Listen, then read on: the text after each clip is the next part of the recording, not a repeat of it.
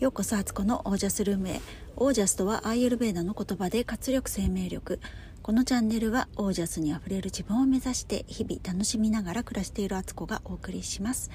皆さんこんばんは。1月25日、えー、水曜日現在夜の21時です。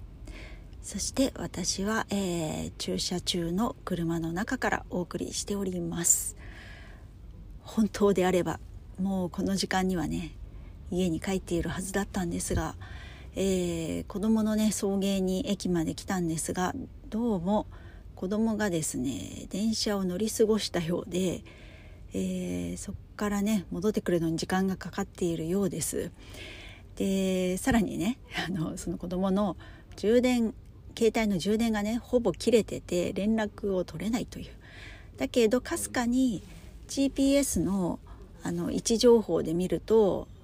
3駅ぐらい4駅かな。隣の方まで行っちゃってるみたいなんで多分乗り過ごしたんだなと。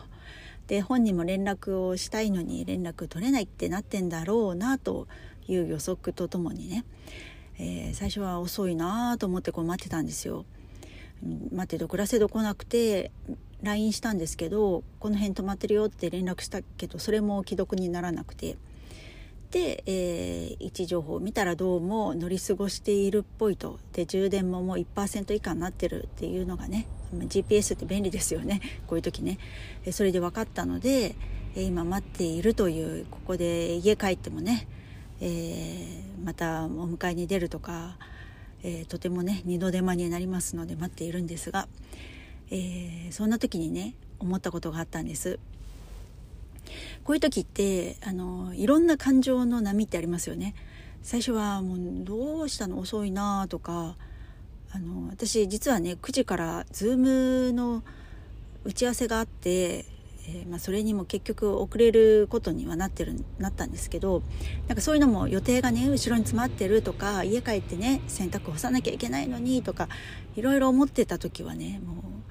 もうなんで？っていう感じだったんですけどそのうちねなんか心配に変わっていやどうしたんだろう？大丈夫かな？って思ってでああなんか乗り過ごしたっぽいと。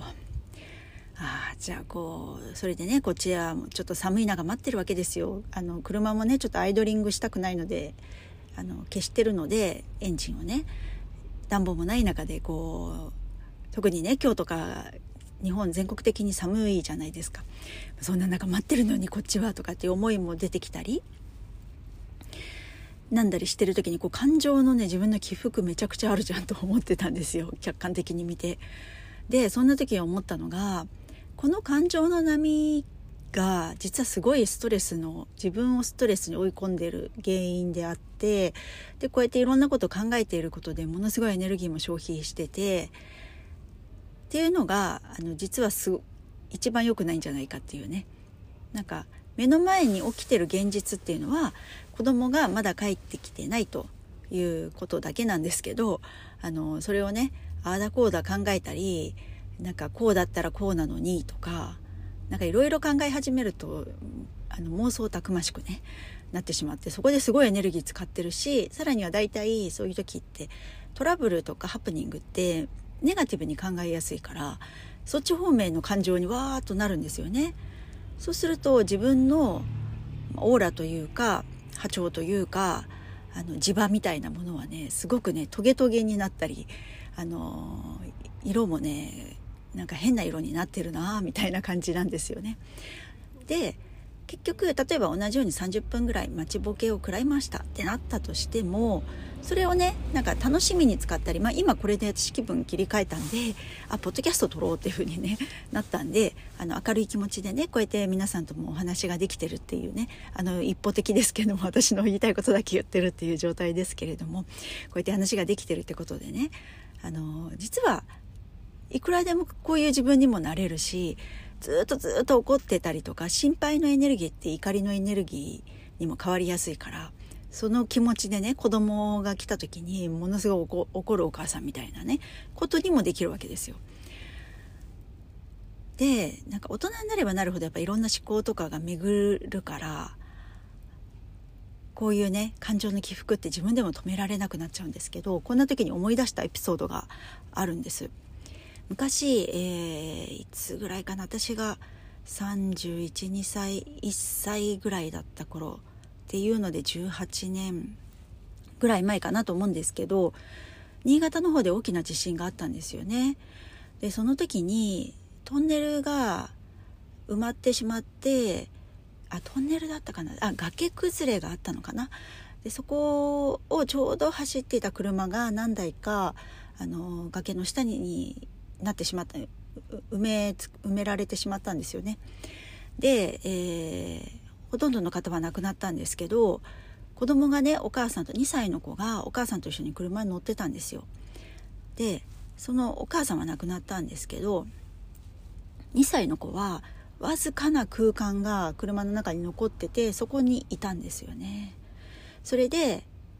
あの救助隊が来て、えー、助かったっていうことがあった時に すいませんちょっと咳出ちゃいましたその時にその大人だとそういう状態になった時ってもうなんかどうしようどうしようってもうパニック状態になってしまうんですけど子供は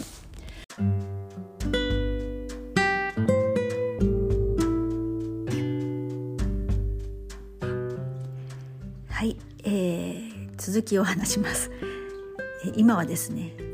次の日になっております1月26日の、えー、木曜日現在午後14時15分です、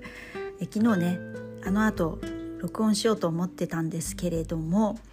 えー、いろいろ顛末ありましてそれ後ほど話すんですけどえいろいろあってすぐにちょっと録音できなくなってしまって1日、まあ、半日経ってからの再録音となってます。えー、ということでどこまで話したかというとそうあの新潟でね地震があった時の2歳の子のお子さんがね助かった時の話をしてたと思うんですけど本当にその小さな子だからこそ、えー、不安とか恐怖とかがそんなになくてきっとあったと思うんですけどそんなに大人が感じるような想像たくましい不安っていうよりはあどうしたんだろうとかあれこれからどうなるのかなぐらいは思ったかもしれないんですけどとりあえず多分その目の前の状態をね全て受け入れた受け入れていたと思うんですよね想像するに。あの報道とかではそういうことは別に報道されてないから本当のとこはわからないんですけど私がそのニュースを聞いて思ったのがあなんか本当にこの子が助かってよかったなっていうこととあのぱり子供っていうのはそういう時に全肯定しているというか目の前の出来事を大人だとやっぱそういうジャッジが絶対入ってくるしもちろん私もそういう状況になったらすごい不安でもうジャッジだらけ。なんでこんなことになるの？とかこの先どうなるの？もうやめてとかね。なんかそういうことばっかり多分考えたと思うんですよね。それで自分をより自分で怖くしていく状況をっていう風になったと思うところをその子はねあのどれぐらい閉じ込められてたんだっけな？なんか結構十何時間ぐらい確か閉じ込められてたんですけど見つかってあのパニックにもならずに大人だったら本当パニックですよねその狭い空間で見つけてもらえるかどうかもわからないし自分はこの後どうなるんだろうみたいなねそんなことばっか考えたと思うんですよね。それがなくねその子はあの見つか無事保護されて元気にあのその後ね育っていったっていうニュースを見たんですよ。でその時におむつがもう本当におむつをしてたんですけどそのおむつの中がもうあの何回もねおしっことかしててあのパンパンだったっていうのだけはなんか報道で流れてたんですけどなんかそれもね本当大人だったらここれだけしかもうないどうしようとかあのまあ大人だとおむつっていう状況ではないんですけどなんか本当にすごい不安なこととかばっかり考えると思うんですよね。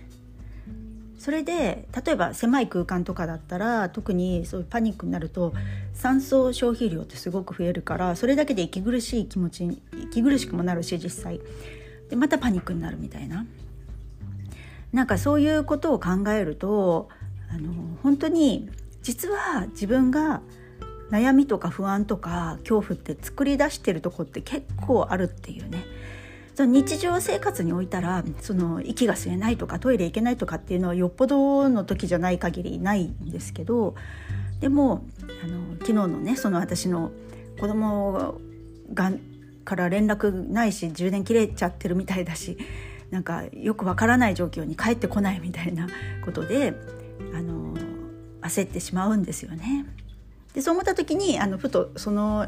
ニュースのことを思い出して昨日途中までねそれ録音してたんですけどその後あの実はですね夫にまあ連絡してあの夫の方からも GPS で確認してもやっぱり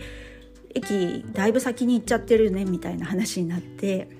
でなんかそういうやり取りをしてたしあの連絡がまたいつ入るかっていうのでちょっと携帯でねポッドキャストを録音してる間にね連絡入るかもしれないってことでそれがちょっと一旦あのそっちに集中しようと思って、えー、収録をね途中でやめたという経緯なんですよね。で結局息子はですね多分7駅 8, 8駅ぐらいかなまあまあ遠くまで行っちゃったみたいで寝ちゃってたんですよあの寝過ごしてしまって電車を。ででその寝過ごした先の方の駅で充電も切れちゃって私たちも居場所が分からなくなって連絡も取りようがなくなってしまっててで、まあ、本人はあの途中で途中の駅で気が付いてはっと気が付いたらもうほとんど誰も乗ってないような車両になってて 電車の中がね。でちょうど電車開いた時ドアが開いた時に目を覚ましたんだけどあなんだろうって一瞬なんか自分がね何どういう状況にあるのかが分からなくてぼーっとしてたらまた電車のドア閉まっちゃったんでまたさらに隣の駅まで行っちゃったらしく。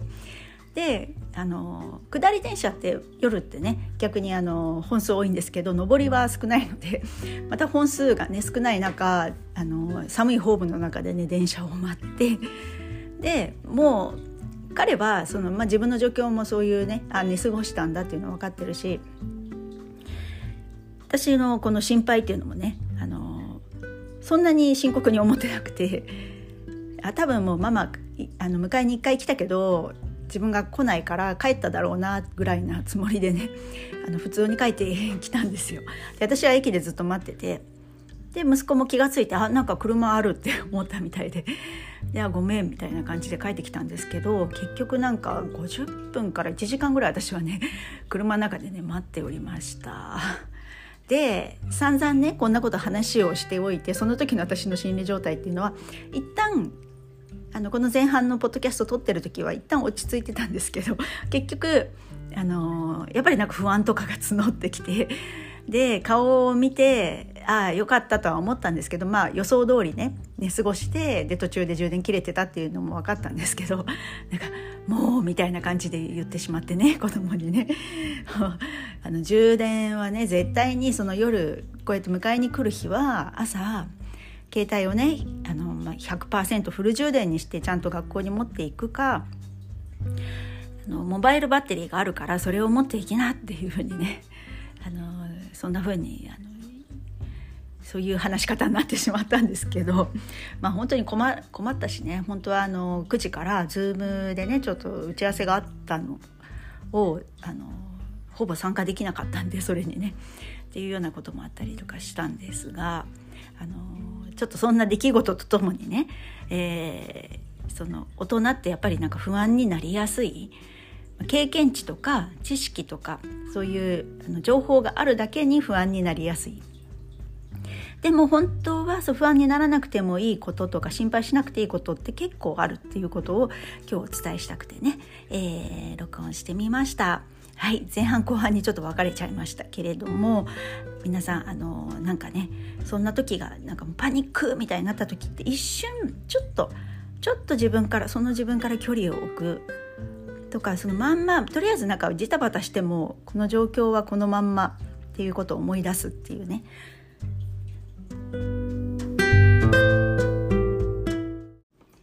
えー、なんと季節して3部作になってしまいました今ね最後の締めを言おうとしたらすごいなんか喉がね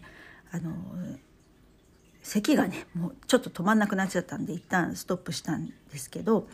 あのすいません なんかまた続けてね聞いていただくことになってあの失礼しました。ということでねなんか本当にね自分の目の前のことを、まあ、冷静に見るっていうのは訓練の部分もあるしあとなんかそういう距離感というかそういうふうに常に自分をこう客観的に見れるような視点を持つっていうのってこう瞑想とかで結構鍛えられたりもするなと思うので、あのもしねちょっとその辺がね弱いかなって思う方はね瞑想すごいおすすめです。で瞑想してる割の私がね昨日そういう状態になってるっていうことなんで 結構やっぱりねあのそう簡単にはいかないのかもしれないんですけど、まあ、ちょっとね一呼吸を置くみたいなことっていうのはあの大事だなって思ったんでね、えー、お話ししてみました。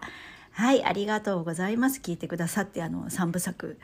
あのありがとうございます。ということで、えー、皆さんの暮らしは自ら光り輝いてオージャスにあふれたものです。オージャス目の前のことをただただ客観的に見てみる。